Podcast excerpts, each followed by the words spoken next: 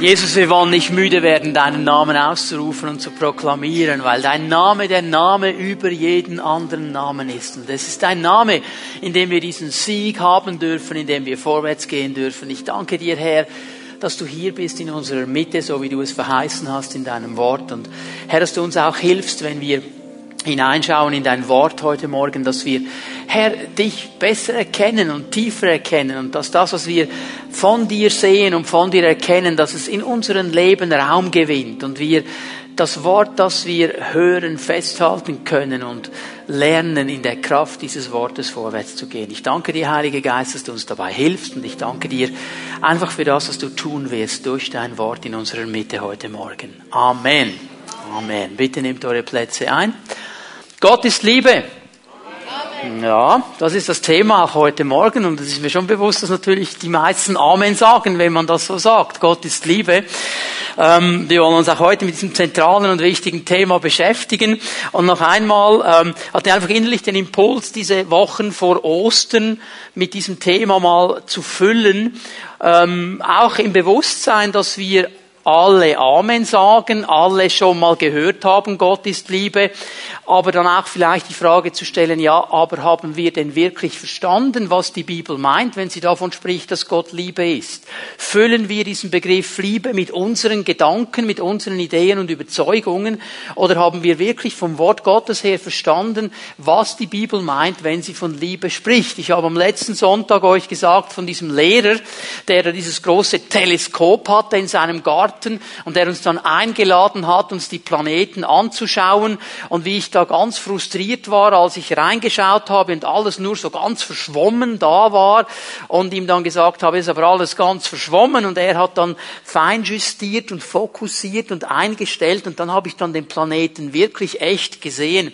Und darum geht es auch mit dieser Liebe Gottes, dass wir nicht einfach eine schwammige Wahrnehmung von irgendetwas haben, wie wir es uns vielleicht sogar wünschen würden, sondern ganz fokussiert auf die Brennschärfe des Wortes Gottes einstellen.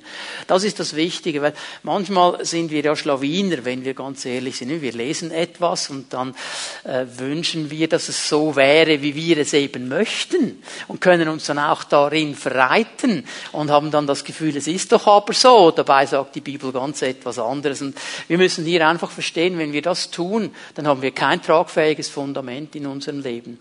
Meine Ideen, deine Ideen, meine Wünsche, deine Wünsche, diese haben keinen Ewigkeitsbestand. Keine Philosophie, keine Überzeugung, keine Tradition hat Ewigkeitsbestand. Nur das Wort Gottes hat Ewigkeitsbestand. Und darum müssen wir auf dieses Wort Gottes bauen. wenn wir auf etwas anderes bauen, wird das nicht halten. Und darum müssen wir uns die Zeit nehmen, auch über so ein bekanntes Thema nachzudenken. Und gerade vor Ostern, Ostern ist ja der größte Beweis der Liebe Gottes. Jesus kam, ist gestorben an diesem Kreuz und somit eben auch der größte Sieg der Liebe Gottes und alles in diesem Fest drin. 1. Johannes 4, Vers 8, lasst uns diese Stelle noch einmal schnell aufschlagen. 1. Johannes 4, Vers 8. Wer nicht liebt, hat Gott nicht erkannt, denn Gott ist Liebe. Das ist diese Definition von Johannes, wenn er Gott sich anschaut, er sagt, Gott ist Liebe. Er bringt es hier ganz klar auf den Punkt und sagt, Gott ist Liebe, seine Person, sein Wesen ist Liebe. Aber interessant ist ja, dass er sagt, nicht wer mit diesem Gott der Liebe eine Beziehung hat, die das Wort erkannt, das beschreibt eigentlich eine ganz enge, nahe Beziehung, wirklich ein Miteinander vorwärts gehen. Wer mit diesem Gott der Liebe zusammen ist, mit ihm eine Beziehung hat, da wird etwas sichtbar von dieser Liebe. Wer nicht liebt, hat Gott nicht erkannt. Mit anderen Worten, wer ihn erkannt hat, der wird lieben. Da wird etwas von seiner Liebe in unsere Leben hineinkommen und wir können diese Liebe weitergeben. Das ist der wichtige Punkt und darüber möchte ich heute Morgen ein bisschen genauer sprechen. Wie kann das dann ganz praktisch werden mit dieser Liebe Gottes? Wie kann es mehr werden als nur ein Okay, habe ich irgendwo mal gehört, ja, Gott ist Liebe, kann ich nachvollziehen. Wie kann es weiter und stärker werden als Okay, habe ich irgendwo erkannt, dass das so ist? Wie wird es zu etwas das mein Leben prägt. und das mein Leben auch füllt und das durch mein Leben hindurch fließt. Und hier wollen wir ein bisschen am Wort Gottes arbeiten miteinander. Und die Dinge, die ich euch sagen werde, ich gehe nicht davon aus, dass die jetzt die absolut neueste, revolutionärste Offenbarung ist, die ihr noch nie gehört habt. Gehe mal davon aus, dass viele von uns das schon einmal gehört haben, vielleicht nicht nur einmal, sondern zweimal, dreimal, viermal, aber dass du es gehört hast, das ist noch überhaupt kein Punkt. Es geht darum, zu verstehen, umzusetzen und zu leben. Das ist der Punkt. Es geht nicht darum zu wissen, dass das irgendwo schon so ist. Wir müssen es zu einem Teil unseres eigenen Lebens machen. Das ist mein Gebet heute Morgen, dass wir das miteinander schaffen. Das Erste, was wir klar machen wollen, ist, dass die Liebe Gottes in uns ist. Die Liebe Gottes ist in uns. Ich weiß nicht, ob ihr euch noch erinnern könnt, aber als ich ein Kind war, gab es eine Fernsehserie und ich rede jetzt vom Original Raumschiff Enterprise. Hm, der Spocky. Aber das Original, okay? Also ganz, ganz alt, ganz, ganz alt. Und dann sind die da so durch das Universum geflitzt mit Warpgeschwindigkeit und dann hatten sie immer wieder irgendwelche Feinde. Und die Feinde, ich meine, das ist ja uralt, jetzt 30, 40 Jahre alt, da war dann irgendwie so, hast du gemerkt, hier hat einer irgendwie eine Wolke ins Schwarz hineingemalt und die Wolke war dann so die Bedrohung für das Raumschiff Enterprise. Und manchmal habe ich den Eindruck, viele Christen haben irgendwie das Gefühl, die Liebe Gottes, es ist eine Wolke im Universum die fließt und fliegt da irgendwo herum und wir müssen suchen und mit Warpgeschwindigkeit herumspacen und irgendwie, wenn wir dann Glück haben, dann werden wir sie irgendwie erkennen und wenn wir noch mehr Glück haben, dann bekommen wir vielleicht noch einen kleinen Teil davon. Die Liebe Gottes ist nicht so eine Wolke im Universum, die ist nicht irgendwo versteckt. Die Bibel spricht hier eine ganz, ganz andere Sprache. Noch einmal, Johannes sagt, Gott ist Liebe. Das heißt, sein Wesen, seine Person ist Liebe. Mit anderen Worten, du kannst die Liebe nicht von der Person trennen. Es ist nicht so, dass Gott irgendwo die Liebe an der Leine hätte wie ein Schoßhündchen und die Liebe rennt ihm einfach hinterher. Da kommt zuerst die Person und dann irgendwie die Liebe. Du kannst die Person und die Liebe nicht trennen. Das geht immer zusammen. Und es ist wichtig, dass wir das verstehen. Gott ist ein Geber und er hat seine Liebe gezeigt, indem er gegeben hat. Er hat Jesus Christus gegeben. Er hat das mit der ganzen Person gemacht, mit seinem ganzen Herzen. Das war nicht einfach irgendwo ein Bestandteil, eine Wolke, die irgendwo war. Als Jesus hier auf diese Erde kam und diese Liebe personifiziert hat, und gezeigt hat. Das war nicht so, dass zuerst Jesus kam und dann irgendwie das Schoßhündchen Liebe noch hinten her. Das kam in der Person, da war alles zusammen. Du kannst die Person nicht trennen von der Liebe, das geht immer zusammen. Und dann gab es einen Moment im Leben der Jünger mit Jesus, wo er ihnen etwas gesagt hat, das sie nicht einordnen konnten. Er hat ihnen gesagt, Jungs, ich werde zurückgehen zu meinem Vater. Ich werde zurückgehen. Und es ist gut, dass ich gehe. Das konnten sie nicht einordnen. Stell dir mal vor, jetzt ist Jesus da, die personifizierte Liebe, und du bist mit ihm zusammen, du lebst mit ihm zusammen drei Jahre lang, du siehst, wie diese Liebe durch ihn hindurch fließt, was er für gewaltige Dinge tut. Und jetzt sagt er, ich gehe zurück zum Vater und es ist gut, dass ich gehe. Ja, warum war es gut? Weil er gesagt hat, ich werde euch einen anderen Stellvertreter schicken. Ich werde euch einen anderen Anwalt schicken. Ich werde euch einen Helfer schicken. Ihr werdet nicht alleine sein. Und wenn er hier das Wort anders gebraucht, im Griechischen bedeutet dieses Wort jemand, der genau derselbe ist wie ich, der genau dieselbe Persönlichkeit hat, genau denselben Charakter, der genau dasselbe sagt und genau dasselbe tut und genau dasselbe denkt wie ich, aber in einer anderen Form. In einer ganz anderen Form. Und es war gut, dass Jesus ging, weil Jesus konnte nicht in den Jüngern leben. Er konnte nur neben und mit ihnen leben. Und jetzt kommt dieser Heilige Geist. Und er lebt in uns. Und du, was mich wirklich bewegt in unserer heutigen Zeit, gerade unter den Pfingstlern und Charismatikern? Dass wir den Heiligen Geist als Person nicht verstanden haben dass wir nicht verstanden haben, dass er eine Person ist. Dass wir von ihm nur reden in äh, Terms von Kraft und von Einfluss und von Liebe und von das. Er ist eine Person und wir dürfen ihn nicht reduzieren auf die Dinge, die mit der Person kommen. Wir dürfen ihn nicht reduzieren auf das, was er tun will. Er ist eine Person. weißt du, wir müssen das ganz neu verstehen heute Morgen. Du kannst nicht Beziehung haben mit deiner Kraft. Du kannst nicht Beziehung haben mit einem Einfluss. Du kannst auch nicht Beziehung haben mit Liebe. Du kannst nur Beziehung haben mit einer Person. Und das ist der Auftrag, den Jesus uns gegeben hat. Wir sollen Beziehung haben mit dem Heiligen Geist. Das ist das, was die Bibel immer und immer wieder sagt im Neuen Testament. Gemeinschaft, Beziehung mit dem Heiligen Geist. Und er ist es im Letzten, der uns diese Liebe Gottes bringt, aber mit ihm als Person. Nicht wie der Sami Klaus. Nicht, wenn der kommt dann am 6. Dezember. Die Kinder haben ja kein Interesse vom Sami, am Sami Klaus. Die haben Interesse an den Dingen, die er im Sack hat. Wir Charismatiker haben kein Interesse am Heiligen Geist, nur das, was er im Sack hat. Sag's mal ein bisschen spitz. Ihr Lieben, das ist falsch. Das ist falsch. Und das wird uns kein tragfähiges Fundament geben. Es geht um die Person. Und er kommt als eine Person mit Kraft, als eine Person mit Liebe, als eine Person, die Einfluss nehmen will auf unser Leben. Aber wenn wir nur diese Dinge sehen, dann haben wir nicht verstanden, wer er wirklich ist. Er ist eine Person und mit ihm bauen wir Beziehung. Und weil dieser Heilige Geist in uns lebt, ist diese Liebe Gottes in uns. Zweiten Timotheus 1, Vers 7. Ich gebe euch hier zwei, drei bekannte Bibelstellen.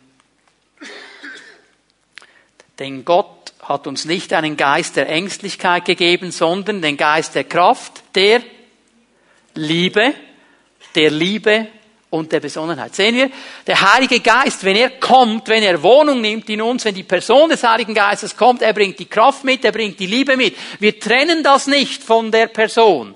Wir sehen das nicht als einzelne Dinge, die wir irgendwie erfinden und suchen können. Es sind Dinge, die kommen mit ihm als Person, aber sie sind verbunden mit ihm. Römer 15, Vers 30 braucht Paulus eine ganz, ganz starke Formulierung. Er spricht von der Liebe, von der Agape des Geistes. Da, wo die Person des Heiligen Geistes kommt, da kommt diese Agape Gottes mit ihm. Die gehören zusammen. Da, wo Agape ist, ist auch die Person des Heiligen Geistes. Das kannst du nicht trennen. Du kannst nicht das eine ohne das andere haben. Das kommt als Person und es will Wohnung nehmen in uns. Römer 5, Vers 5, vielleicht die bekannteste Aussage. Die Liebe Gottes ist ausgegossen in unsere Herzen. Sag das mal zu deinem Nachbarn. Sie ist ausgegossen in dein Herz. Die ist nicht irgendwo im Universum, die floatet nicht irgendwo im Universum herum. Die ist ausgegossen in unsere Herzen hinein. Die will da Wohnung nehmen. Das betont die Bibel so stark. Diese Agape-Liebe ist in uns. Sie ist ausgegossen durch den Heiligen Geist im vollen Maße da. Dieses Wort hier, das können wir auch übersetzen mit überfließen. Das ist das, was wir Eltern ja nicht so gerne haben. Nicht, wenn das Kind dann irgendwann im Alter ist, wo es selber einschenken will, selber machen. Und wir wissen genau, und er lässt das einfach laufen und laufen und irgendwann überfließt und ist auf dem ganzen Tisch drauf, okay? Das ist genau das, es ist genug da. Es ist nicht so, dass Gott uns die Liebe in homöopathischen Dosen zuteilt, sondern in der ganzen Fülle, in der ganzen Kraft, und er gießt sie aus in unsere Herzen hinein. Sie ist da. Und hast du gesehen, dass hier nicht steht, die Liebe Gottes ist fühlbar in dir. Sie sagt, ja, ich fühle aber nichts davon. Das tut nichts zur Sache. Die Bibel sagt, sie ist da. Ob du sie fühlst oder nicht, ist jetzt nicht die Frage. Sie ist ausgegossen in unseren Herzen. Das ist nicht etwas, was wir fühlen sollen primär, sondern das wir im Glauben ergreifen und sagen, Herr, so ist es, das hast du gesagt. Und Paulus braucht hier eine ganz besondere Zeitform für dieses Verb ausgegossen. Das ist eine Zeitform, die es in diesem Sinne so im Deutschen eigentlich nicht gibt. Das beschreibt hier ganz stark eine Tat, die zurückliegt in der Vergangenheit aber die Auswirkungen dieser Tat in der Vergangenheit sind bis heute und in alle Ewigkeit aktiv. Auf was schaut er? Er schaut zurück auf diesen Moment, wo Jesus am Kreuz Gottes ausgerufen hat, es ist vollbracht. Und in diesem Moment den Feind besiegt hat, in diesem Moment die Türe geöffnet hat, jedes Hindernis zerbrochen hat, das da zwischen uns und Gott stehen würde und zwischen den Dingen, die Gott geben würde. Und da wurde ausgegossen, was Gott hat. Und das ist bis heute und in alle Ewigkeit aktiv. Das ist nicht etwas, was aufgehört hat. Das hat nicht irgendwo eine Haltbarkeitszeit von 20 Jahren und dann ist es vorbei. Es hat ewige Gültigkeit. Diese Liebe ist ausgegossen in unseren Herzen und sie ist da. Hat nichts zu tun mit Gefühlen, hat nichts zu tun mit irgendwelchen Hühnerhauteffekten. Es hat zu tun mit, ich glaube, Herr, dass das, was du sagst, stimmt. Und diese Liebe ist ausgegossen in mein Herz. Und was betont Gottes Wort? Gott betont in seinem Wort hier einmal, dass er seine Liebe nicht zurückhält. Er hat sie ausgegossen. Er hat sie nicht bei sich behalten. Ich weiß nicht, wer von euch ähm, Herr der Ringe gesehen hat. Gott ist nicht wie Gollum. Mein Schatz, mein Schatz, mein Schatz. Er behält das nicht für sich. Er gießt es aus. Er gießt es aus. Er gibt es. Er ist ein Geber. Er will es nicht für sich alleine. Er gibt es gerne weiter. Wir müssen unser Bild von Gott revidieren, dass wir irgendwie das Gefühl haben, ich weiß nicht, was für Turnübungen wir machen müssen, dass er das dann gibt. Er gibt gerne, weil er ein Geber ist, weil das Teil seines Wesens ist, weil das mit Liebe zusammenkommt. Er gibt sie gerne. Und es ist auch nicht so, dass er nur in besonderen Momenten gibt. Also so nach dem Motto, okay, mal schauen, wie das aussieht. Um 8 Uhr steht er auf. Also wenn du dich bis um 10 einigermaßen benommen hast, dann gebe ich dir mal so eine homöopathische Dosis. Es hat nichts zu tun mit dem, was ich tue. Es hat nichts zu tun mit, ich habe genug gebetet, ich habe genug das gemacht und den Zehnten gegeben und dann kommt die Liebe. Das ist nicht für bestimmte Momente. Das war vielleicht in unseren Familien so. Das ist vielleicht heute noch so an deiner Arbeitsstelle, in deiner Schulklasse dass du merkst, okay, ich muss mir die Liebe verdienen. Ich muss zuerst etwas machen, ich muss zuerst das und das tun. Das entspricht nicht dem Charakter der Liebe Gottes. Er gibt gerne, er hat ausgegossen. Nicht dann, wenn du besonders brav warst.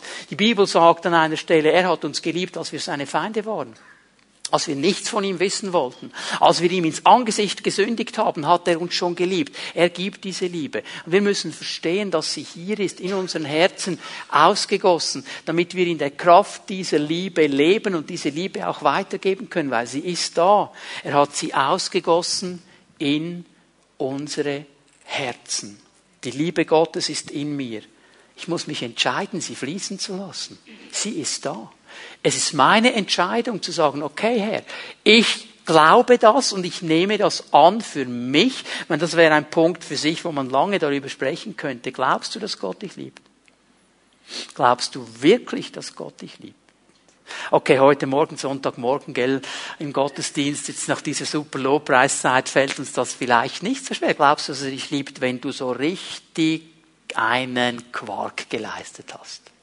So richtig was falsch gemacht hast, so richtig dich daneben benommen hast. Das machen wir ja gar nicht.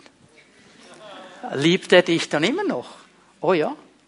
Glauben wir das wirklich? Also das gibt die Stabilität in unsere Leben hinein. Er liebt uns. Und er hat uns das zugesagt. Wir sind geliebt in dem Geliebten. Und er hat diese Liebe ausgegossen. Sie weiterzugeben, ist meine Entscheidung sie weiterzugeben anderen Menschen, ist meine Entscheidung. Und jetzt kommt natürlich die große Frage, ja gut, wenn, wenn, wenn, wenn sollen wir jetzt lieben? Ihr, ihr kennt ja dieses Bild, nicht? Äh, wo einer so ganz äh, charismatisch sagt, ich liebe jedermann. Und da kommt so ein stinkiger Mensch mit Runzeln und Fliegen und überall und sagt, ich bin jedermann. Oh, oh, oh, oh, oh. Jetzt wird's schwierig, oder? Wen sollen wir denn lieben? Die Bibel ist hier ganz klar. Lassen Sie mal Matthäus 22 aufschlagen. Ab Vers 35. Lesen mal diese bekannten Worte. Nun versuchte einer von ihnen, ein Gesetzeslehrer Jesus, eine Falle zu stellen. Er fragte ihn, Meister, welches ist das wichtigste Gebot im Gesetz? Und Jesus antwortete, du sollst den Herrn, deinen Gott lieben, von ganzem Herzen, mit, deiner, mit ganzer Hingabe, mit deinem ganzen Verstand. Dies ist das größte und wichtigste Gebot. Ein zweites ist ebenso wichtig. Liebe deinen Mitmenschen wie dich selbst.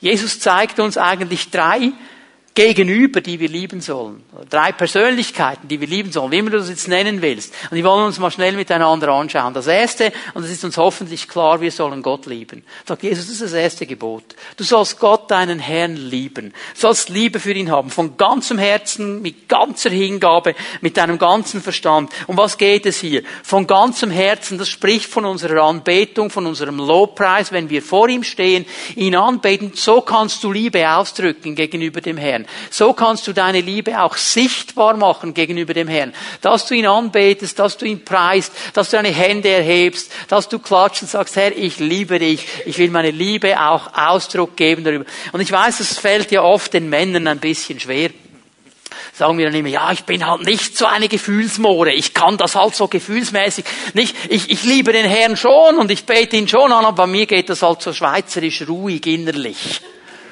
Und dann bist du mit denselben Männern irgendwo an einem Fußballmatch und die Schweizer schießen ein Goal, äh, und dann geht's los und dann denke ich, was betet er jetzt an?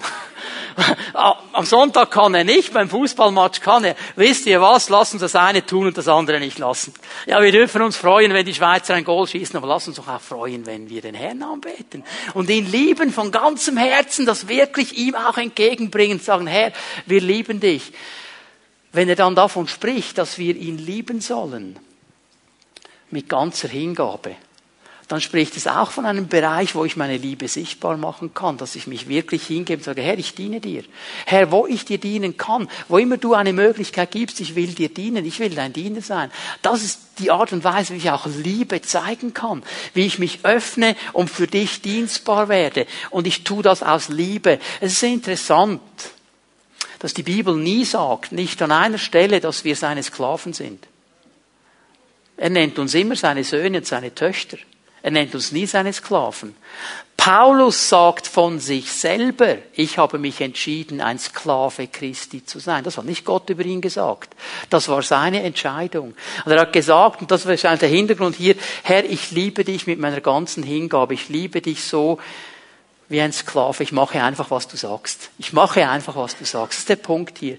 Und auch mit dem ganzen Verstand, das heißt bis in mein innerstes Wesen hinein, soll Gott diesen Raum gewinnen. So liebe ich ihn. Das, was mir hier bewusst geworden ist, und hier müssen wir uns schon immer wieder auch fragen, wo stehen wir? Bist du hier heute Morgen, weil du erwartest, dass Gott dir dient? Oder bist du hier, um ihn zu dienen? Es geht nicht darum, dass er dir dient. Es geht zuerst einmal darum, dass wir ihm dienen. Wir sind hier vor dem höchsten aller Könige. Und manchmal kommen wir so salopp in diesen Thronsaal hinein und sagen, hey, das musst du noch haben und das will ich noch haben und das. Ja, okay, wenn du willst, dass ich dir zuerst ein paar Lieder zusinge, mache ich das halt, aber ich mache es nur, damit du nachher. Das ist die falsche Haltung. Das ist die falsche Haltung. Das ist nicht die Liebe, von der die Bibel spricht. Hör mal, der Herr ist ein Geber, er ist ein Schenker. Aber du kannst dir diese Liebe nicht erkaufen. Du kannst sie nicht erschwindeln, du kannst sie nicht mit falschen Lobpreisliedern irgendwo versuchen, ihm äh, zu entlocken. Das wird nicht funktionieren. Hast du das Gefühl, er kennt die Motivation nicht, wenn du sagst, ja, ich singe jetzt halt die Lieder, damit er nachher seinen Segen rüberwachsen lässt. Er kennt unsere Herzen. Lass uns hier doch ganz neu ehrlich werden vor ihm und sagen, Herr, wir lieben dich. Wir lieben dich nicht, weil du etwas tun, tust für uns, sondern weil du liebenswert bist, weil du König bist, weil du Herr bist und weil wir dich anbeten wollen. Jesus sagt, das ist das aller, allererste und das Wichtigste. Und dann kommt etwas, was uns vielleicht erstaunt im Vers 39. Ein zweites Gebot aber ist ebenso wichtig, sagt Jesus. Es ist ebenso wichtig. Es ist nicht ein bisschen drunter, es ist ebenso wichtig. Es ist genauso wichtig, wie Gott zu lieben. Liebe deine Mitmenschen wie dich selbst. Unterstreich das mal in deiner Bibel. Wie dich selbst. Das ist das Zweite gegenüber. Das ist ein bisschen schwierig, das Gegenüber, das wir lieben sollen, okay? Wir sollen uns selber lieben. Was meint die Bibel damit? Oft denken wir, ja, es liebt sich doch jeder selber. Egoismus und so. Ist doch völlig falsch. Wir sollten doch unsere Nächsten lieben. Das wäre doch das Richtige. Aber bitte, schau dir noch mal diesen Vers 39 an. Jesus sagt hier nicht, liebe deinen Nächsten statt dich selbst. Das sagt er nicht. Er sagt, liebe deinen Mitmenschen wie dich selbst. Und hier geht es um eine biblische Selbstliebe, um eine biblische Selbstliebe. Jetzt müssen wir wieder fokussieren. Ich spreche nicht von einer egoistischen Selbstliebe. Ich spreche nicht von einer Selbstsucht. Ich spreche nicht von einem Menschen, der sagt, ich, ich, ich, ich und dann lange nicht mehr und dann wieder ich. Das geht nicht darum.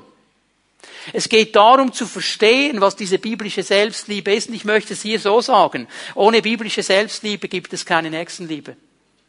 Es ist schwierig, den Nächsten zu lieben, wenn du dich selber hast. Das ist nicht möglich. Darum spricht Jesus über diese Dinge. Und darum hilft er uns zu verstehen, um was geht es bei der biblischen Selbstliebe. Noch einmal, das hat nichts zu tun mit Egoismus. Es hat nichts zu tun mit Selbstsucht. Weißt du, mit was es zu tun hat? Mit Selbstannahme. Mit Selbstannahme.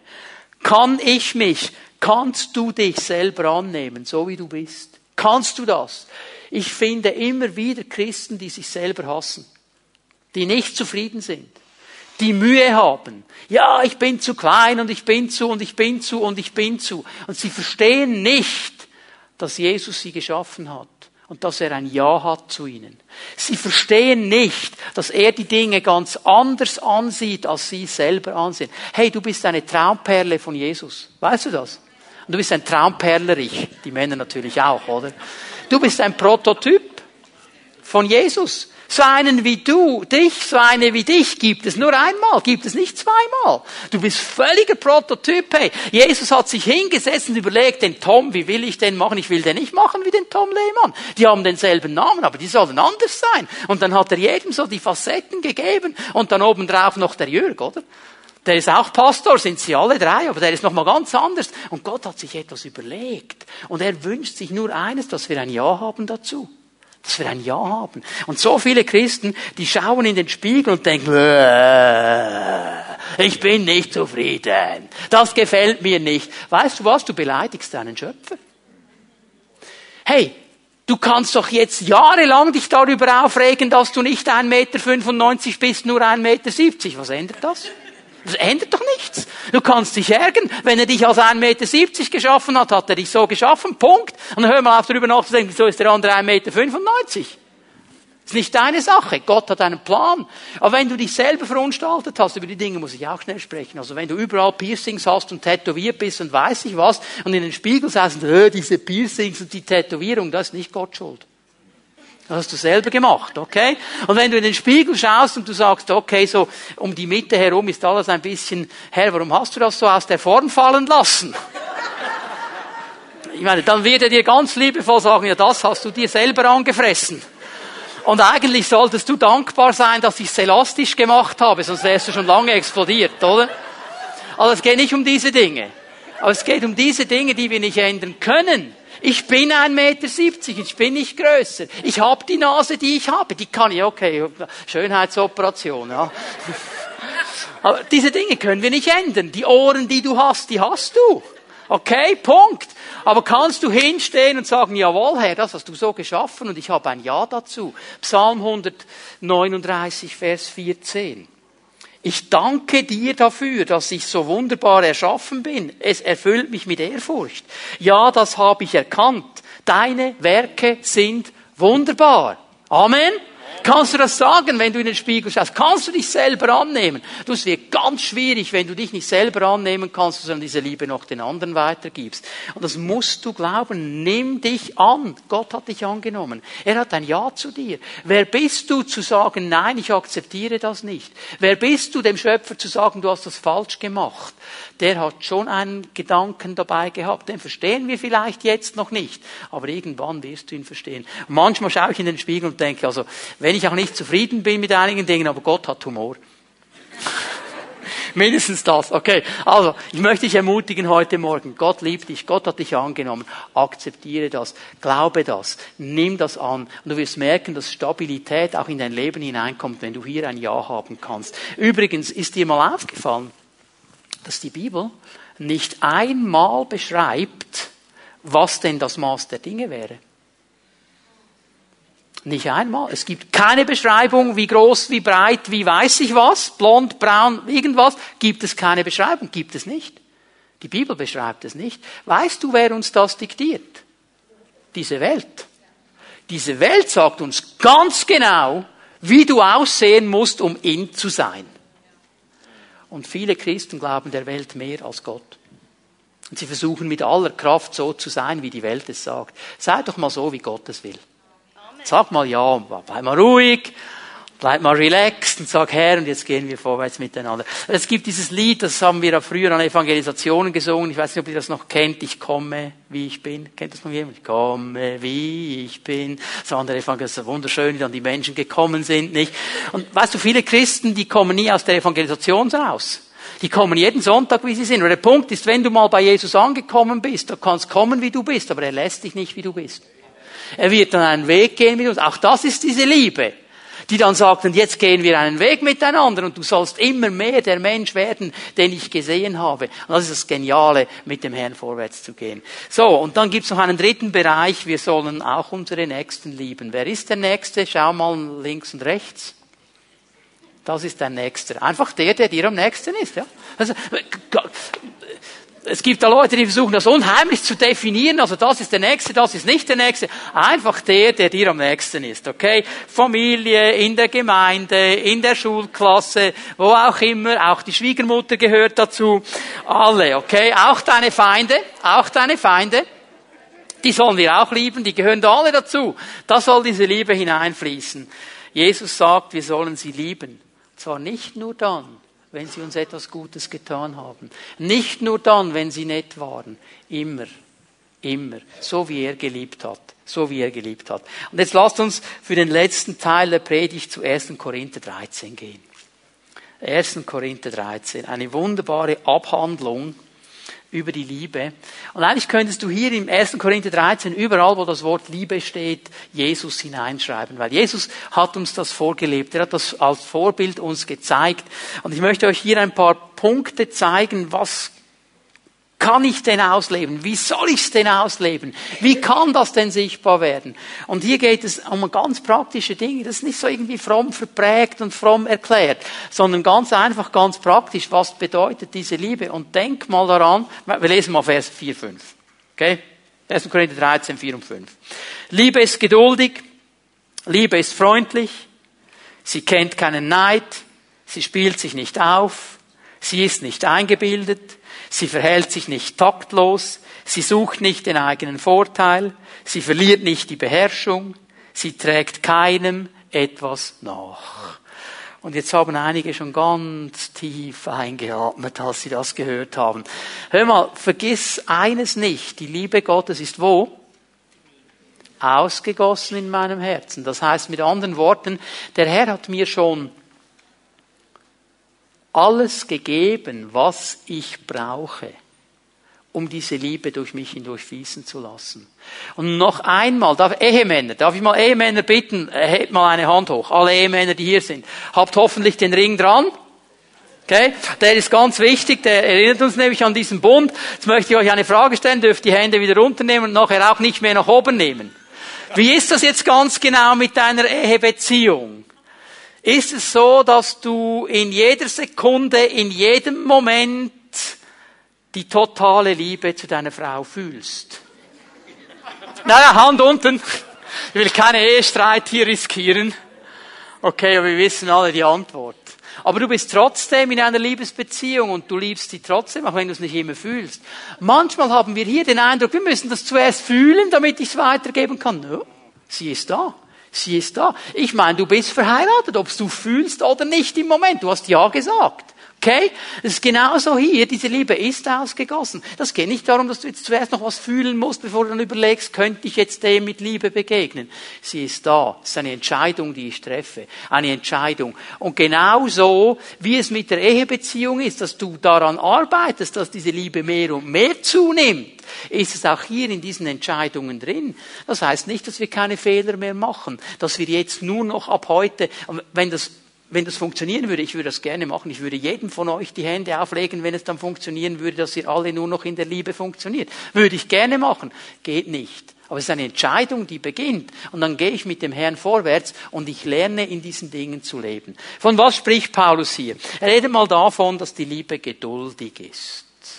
Geduldig. Also mit anderen Worten, jemand, der Liebe hat, lässt dem anderen Zeit. Er ist geduldig mit ihm. Darf ich noch mal was kurz sagen über die Ehe, liebe Ehepartner? Ich hoffe, ihr habt das alle schon gemerkt. wenn nicht, sage ich es dir hier ganz liebevoll. Du bist nicht verheiratet, um deinen Partner zu verändern. Das ist nicht die Aufgabe deiner Ehe. Okay? Es ist nicht die Aufgabe, ihn zu verändern. Und wenn er das nicht macht, dann mache ich Liebesentzug, dann gibt's nichts zu essen. Und wir merken, wie schnell die Männer dann willig sind, alle verschiedenen Dinge zu tun. Okay? Es ist die Aufgabe des Heiligen Geistes, deinen Partner zu verändern. Deine Aufgabe ist, geduldig zu sein, zu beten und zu erwarten, dass immer mehr vom Herrn in deinem Partner sichtbar wird. Das ist das Wichtige. Ich kann mich erinnern, als ich mich bekehrt habe, ähm, äh, viele Leute haben mir das gar nicht geglaubt. Ich war so im Okkultismus drin und das wussten alle in unserem Dorf. Und als ich dann den Christen gesagt habe, ich habe mich jetzt bekehrt, dann haben sie das nicht so richtig geglaubt. Die sind dann vorbeigekommen und haben versucht abzutesten, ob das wirklich so ist.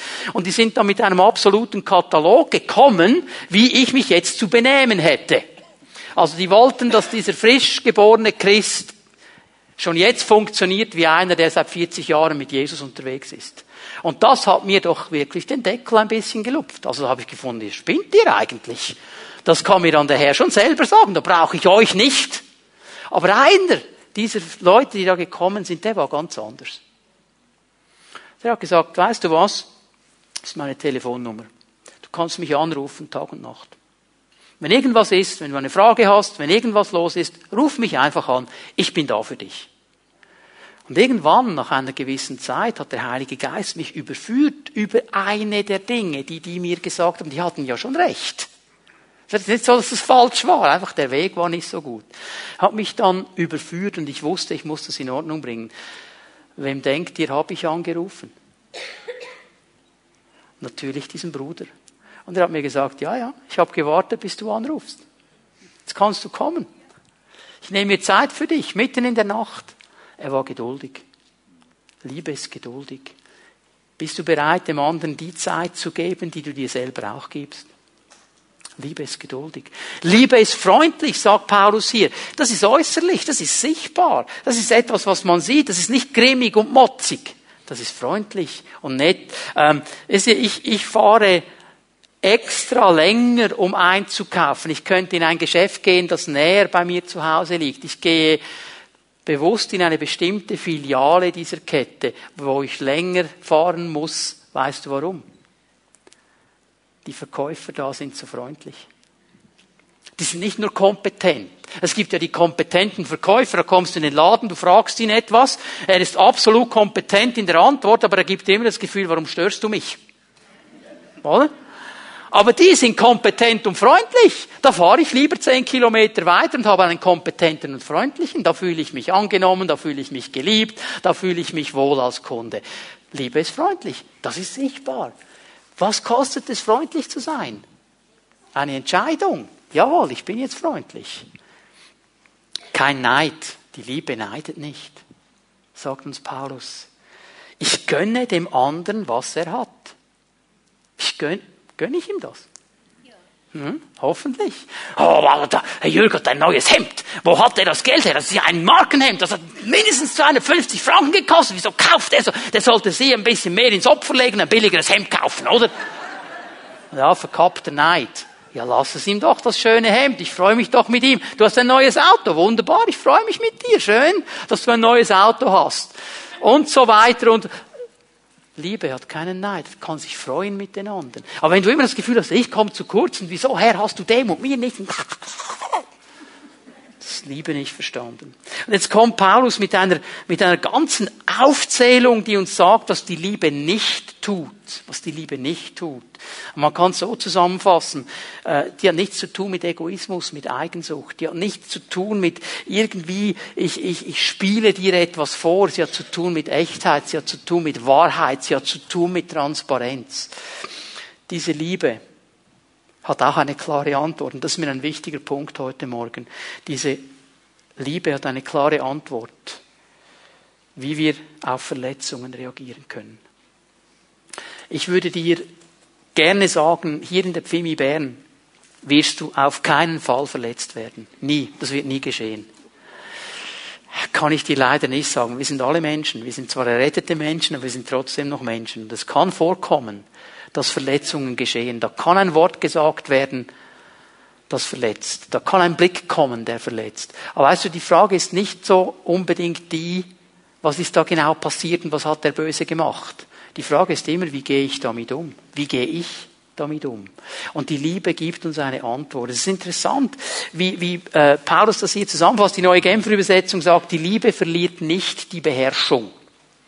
Im griechischen Text, im Originaltext steht hier, sie wird nicht bitter. Sie wird nicht bitter. Du wirst bitter aufgrund von Dingen, die geschehen können in deinem Leben.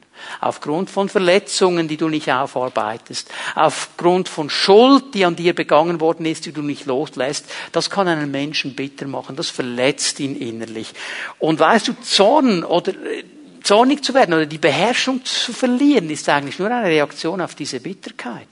Ist nur ein Auswuchs von diesen Dingen. Darum hat die neue Genfer Übersetzung das so übersetzt. Und ich möchte euch mal etwas zeigen. Es gibt Übersetzungen, die sagen, die, die Liebe trägt nicht nach. Markus, hilf mir noch mal schnell.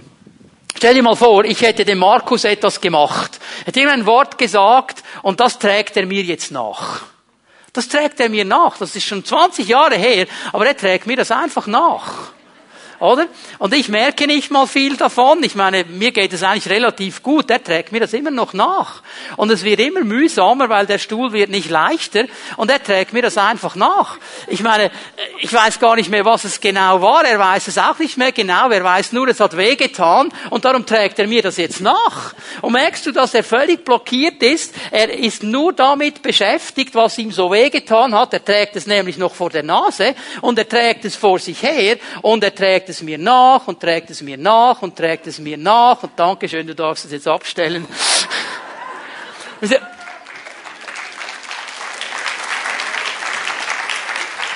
Viele Christen gehen so durchs Leben. Sie gehen so durchs Leben. Sie tragen immer noch Dinge nach, die geschehen sind vor vielen Jahren. Und weißt du, was das Interessante ist? Oft weiß die Person, der du etwas nachtragst, nicht mal, was da genau passiert ist. Die weiß es nicht mal. Und wenn du hingehen würdest und sagen würdest, du, also was du da gesagt hast, das hat mich wirklich verletzt, er wäre der Erste, der sagt, Entschuldigung, das tut mir leid, das wollte ich nicht, sorry, bitte vergib mir, er wäre der Erste. Nur wir tragen lieber nach, als es in Ordnung zu bringen mit dem Bruder. Das blockiert uns und das ist nicht die Liebe. Das ist nicht die Liebe. Das ist nicht das, was Gott möchte. Stell dir mal vor, Gott würde uns alles nachtragen. Das wäre schwierig.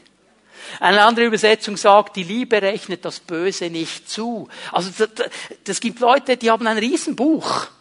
Und da schreiben sie alles rein. François, okay, mhm, hab's genau gesagt. Mhm, mhm. Und da werden dann, wird alles aufgeschrieben, wird aufgerechnet. Und weißt du, was, was wir machen, wenn wir so leben? Wir fixieren uns auf das Negative, auf das Böse, das wir aufschreiben, auf das, was wir nachtragen. Das war so schlimm. Und wir werden nie heil werden. Und weißt du was? Da möchte der Heilige Geist hin, die Person des Heiligen Geistes. Und weil er die Liebe mitbringt und die Kraft mitbringt und den Einfluss der Heilung Gottes mitbringt, kannst du heil werden und den Stuhl zu Hause lassen und ganz frei den Herrn anbeten. Amen. Das ist diese Liebe. Das müssen wir neu verstehen. Und ich möchte dich einladen heute Morgen. Mir ist es egal, wie lange du den Stuhl schon mit dir herumträgst. Und ich mache mich auch nicht lustig. Ich weiß, es gibt Menschen hier und du hast wirklich schlimme Dinge erlebt. Ja, ja. Aber es gibt nichts, das so schlimm wäre, dass Gott nicht die Antwort darauf hat. Es gibt nichts, das dich so verletzt hätte, dass Gott dich nicht heilen könnte. Und er wartet nur auf den Moment, wo du diese Dinge niederlegst an seinem Kreuz und sagst, und Herr, jetzt vergebe ich und jetzt lass ich los und jetzt bitte ich dich, dass du mit deiner Kraft kommst und mit deinem Heiligen Geist kommst und dass du mich heilst und herstellst und mir hilfst, in diese Liebe hineinzustehen. Das ist die Liebe Gottes. Das ist die Liebe Gottes. Vers Sechs, sie freut sich nicht, wenn Unrecht geschieht, aber wo die Wahrheit siegt, freut sie sich mit. Die Liebe ist echt und wahr. Da, wo Wahrheit ist, da freut sie sich. Da, wo Wahrheit gesagt wird, da freut sie sich. Weißt du, was mich hier getroffen hat? Sie freut sich nicht, wenn Unrecht geschieht. Und wir denken, ja, Christen freuen sich doch nicht, wenn Unrecht geschieht. Die sind doch nicht schadenfreudig. Bist du sicher? Ich habe eine Geschichte erlebt, die hat mich so bewegt. Es geht hier jetzt nicht es geht um, es geht um Leiter. Es geht um Leiter im Reich Gottes. Da war eine Tragödie in einer Familie drin. Die, die junge Frau ist in der Intensivstation. Man hat nicht gewusst, ob diese Frau überlebt. Die Ärzte haben nicht gewusst, ob sie überlebt drei Kinder, drei kleine Kinder zu Hause. Und der Mann hat den Herrn gesucht, hat gebetet und hat überlegt, gibt es irgendwo Situationen, die nicht bereinigt sind? Und er ist hingegangen und gesagt, hey, ist zwischen uns alles in Ordnung? Gibt es etwas? Ich möchte nicht, dass Schuld in meinem Leben ist. Bitte vergib mir, wenn ich mich daneben benommen habe. Und er kommt an bei diesem Leiterehepaar. Und er klagt ihnen seine Not. Sagt, hey, ich weiß, zwischen uns war nicht immer alles grün. Gibt's noch etwas? Habe ich euch etwas angetan? Ist etwas nicht in Ordnung? Ich möchte die Dinge in Ordnung bringen. Und dann schaut dieser Leiter diesen Mann an und sagt, weißt du was? Ich und meine Frau, wir haben schon lange gebetet, dass etwas geschieht in eurem Leben, dass ihr endlich von dem hohen Ross runterkommt. Christen sind absolut fähig. Weißt du, was das ist? Ein Fluch. Es ist kein Gebet, es ist ein Fluch. Und Christen können leider fähig sein zu solchen Dingen. Hey, lasst uns in der Liebe gehen. Lass uns in der Liebe gehen. Es ist tragisch, solche Dinge. Alles, sagt Paulus im Vers 7, erträgt die Liebe. In jeder Lage glaubt sie. Immer hofft sie. Allem hält sie stand. Es geht hier nicht um eine Leidenstheologie. Es geht hier nicht darum, dass wir irgendwo auf den Deckel bekommen und trotzdem noch unter dem Deckel herunterlieben. Um was geht es hier? Wenn Paulus sagt, alles erträgt sie, dann sagt er uns ganz einfach, hey, wenn du diese Liebe in dir hast und diese Liebe weitergibst, dann kannst du in jeder Situation bestehen. Du kannst in allem stehen, weil diese Liebe dich hält. Er sagt hier nicht, die Liebe glaubt, es gibt deutsche Übersetzungen, die sagen, die Liebe glaubt alles. Es geht hier um etwas anderes. In jeder Lage glaubt sie. In jeder Situation, was auch immer geschieht, wenn du diese Liebe in deinem Leben hast, dann wird sie dich immer hinweisen an diesen Herrn, der auch diese Situation in den Händen hat und dich dahin durchtragen wird. Auch wenn du, sagt Psalm 23, durch das finstere Todestal gehst, der Stecken und der Stab Gottes wird dich trösten und durchführen. Darum geht es. Das ist diese Liebe. Es ist diese Liebe, die immer hofft, in jeder Situation, Situation, die die Hoffnung nicht aufgibt, die nicht sagt, oh, bei dem ist Hopfen und Malz verloren, bei dem kann nichts mehr verändert werden, sondern sagt, doch, Herr, du kannst noch, du kannst immer noch, du kannst immer noch, du bist der Herr, du bist der Herr. Es ist die Liebe, die dran bleibt. Es ist diese Liebe, die allem standhält, die stärker ist als alles andere. Und diese Liebe, hey, diese Liebe ist ausgegossen in unsere Herzen. Ist das nicht gewaltig? Sie ist ausgegossen in unsere Herzen. Und es ist deine und meine Entscheidung, zu sagen, Herr, diese Liebe, was an mir liegt, ich gebe sie weiter. Ich will mich entscheiden, diese Liebe weiterzugeben. Können wir aufstehen miteinander? Ich möchte bitten, dass die Lobpreisgruppe noch einmal nach vorne kommt. Und lass uns einen Moment vor den Herrn stehen. Ich möchte dich einladen, dass wir für einen Moment jeder für sich mal darüber nachdenken über diese einfache Frage, glaube ich, dass Gott mich liebt? Glaube ich wirklich, dass Gott mich liebt? Glaube ich, dass er mich angenommen hat? Dass er ein Ja hat zu mir? Glaube ich das wirklich? Das ist das Fundament. Und wenn du merkst, ich habe Mühe damit, ich kann das fast nicht ergreifen, dann lade ich dich ein, dass du eine ganz klare Entscheidung triffst heute Morgen. Und dass du sagst, Herr, und ich glaube das. Ich ergreife das. Ja, du hast ein Ja. Ja, du liebst mich. Ja, du hast mich angenommen. Dass du ganz neu durchbrechen kannst, zu sagen, und Herr, du hast mich geschaffen und es ist gut, was du geschaffen hast. Und ich will das akzeptieren und annehmen und dir Dank geben dafür. Und vielleicht merkst du, dass in dir drin so diese Dinge sind, die du gerne nachträgst, die du gerne wieder nach vorn holst. Du, heute Morgen ist der ideale Punkt, um zum Kreuz zu gehen. Sagen, Herr, jetzt lege ich es vor dir nieder und ich nehme es nicht mehr auf. Und ich bitte dich, dass du kommst mit deinem Heiligen Geist, dass du mich berührst mit deiner Liebe und dass du mich heilst und wiederherstellst, dass ich frei werde von diesen Dingen. Und dann kann es vielleicht sein, dass du gemerkt hast, so im einen oder anderen Bereich, da wäre noch mehr drin. Ich könnte ein bisschen freundlicher sein. Ich könnte doch vielleicht mal dem Buschauffeur freundlich guten Morgen sagen, nicht denken, der wird ja dafür bezahlt. Ich könnte doch mal ein bisschen geduldiger sein. Und ich könnte. Sind diese Herausforderungen, die Gott uns schenkt. Und weißt du, es beginnt mit einer Entscheidung. Wir wollen das so machen heute Morgen, dass wir Jesus noch einmal anbeten. Und ich möchte bitten, dass die Zellenleiter und Zellenleiterinnen mit ihren Ehepartnern sich gleich bereit machen, dass wenn wir anfangen, den Herrn zu preisen, dass ihr hier nach vorne kommt, euch bereit macht, mit Menschen zu beten. Und wir möchten gerne beten heute Morgen mit Menschen, die eine Entscheidung treffen. Eine Entscheidung, die sagt, ich ergreife diese Liebe Gottes ganz neu heute Morgen. Ja, ich will akzeptieren, Herr, dass du mich angenommen hast. Eine, eine Entscheidung, die sagt, Herr, ich lege diese Dinge vor dir nieder und ich will vergeben und ich will Heilung empfangen von dir.